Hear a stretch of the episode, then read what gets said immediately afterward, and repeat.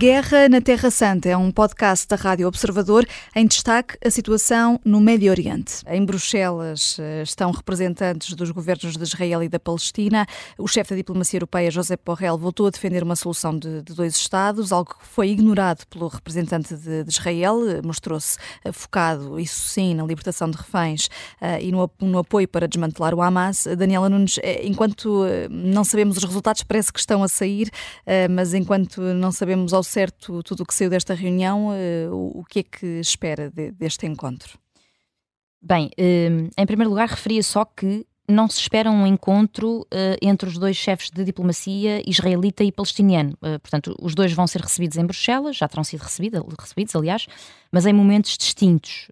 Pelo menos era o que estava previsto até hoje de manhã.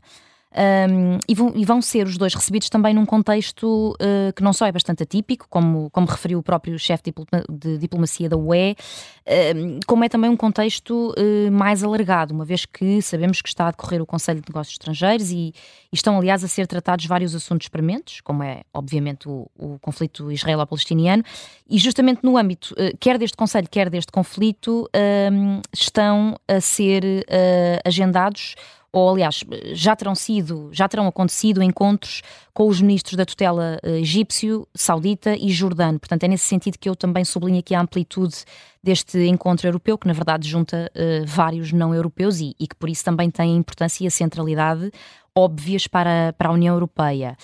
União Europeia que ocupa aqui um papel uh, importante, a meu ver, de, de, mediador e de entidade ouvinte das duas partes, em rigor até de, de mais partes, não é? Mas sobretudo focada nas representações uh, israelita e, e palestiniana.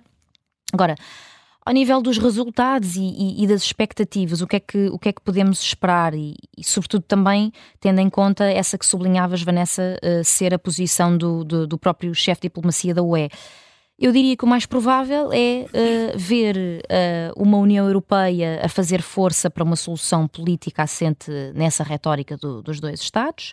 Um, isto por um lado. Por outro lado, uma representação israelita a tentar desviar o epicentro destas conversações para questões e para temas mais pequenos, digamos assim, e que possam uh, simultaneamente uh, contribuir, por um lado, para a resolução de problemas como, por exemplo, dos reféns. Uh, e por outro, uh, que não comprometam nem apertem muito com a representação israelita uh, que marca presença neste encontro no sentido de.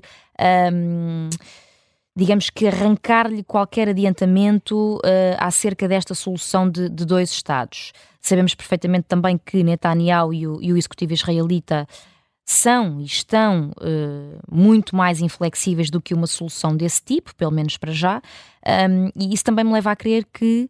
Um, por muito que a União Europeia queira intervir na qualidade de, de mediador e queira adotar um papel uh, ativo neste conflito, que, que, que, já se percebeu que envolve uma parte substancial do mundo e não se cinge aos territórios de Israel, da faixa de Gaza e da Cisjordânia, por muito que assim seja, o que me parece é que vão ser outras pressões que não a europeia, aquelas que poderão fazer ou provocar maiores resultados ou fazer sortir uh, maior efeito. Eu refiro-me aqui, por exemplo, à, à, pressão dos países vizinhos do Médio Oriente, também à pressão uh, da ideia de uma guerra não com um, mas com vários grupos terroristas, isto sob a perspectiva de Israel.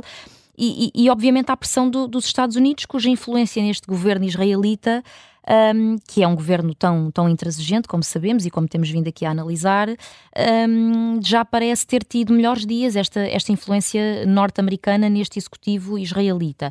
O que temos visto ultimamente é uma administração Uh, nos Estados Unidos uh, mais favorável à ideia de insistir na necessidade de uma solução política, um, e isso sim, a meu ver, pode resultar mais eficazmente no aumento da flexibilidade de Netanyahu ele próprio é maus lençóis dentro do seu próprio país e a arcar, um, sob este ponto de vista doméstico, com, com graves consequências de, de, de, hostilizar ao longo destes quatro meses de guerra a sua própria opinião pública. Portanto, só para concluir, não creio que seja este encontro europeu uh, que vai fazer um, que vai fazer a representação israelita uh, de mover-se uh, pelo menos de maneira significativa, desta que tem sido uma, uma posição, uh, enfim, bastante, bastante intransigente, uh, serão, a meu ver, outros, outras pressões designadamente esta, e, e, muito especialmente esta, dos Estados Unidos, um, a conseguir arrancar alguma coisa de Netanyahu. Mas, pelos vistos, uh, já nem esta pressão consegue arrancar assim tanta, tanta coisa de significativo. Uh, enfim, Vamos ver. A Guerra na Terra Santa é um podcast da Rádio Observador. Vai para o ar de segunda a sexta, depois do noticiário das nove e meia da manhã, e tem nova edição depois da síntese das quatro e meia da tarde. Está sempre disponível em podcast. Eu sou a Vanessa Cruz.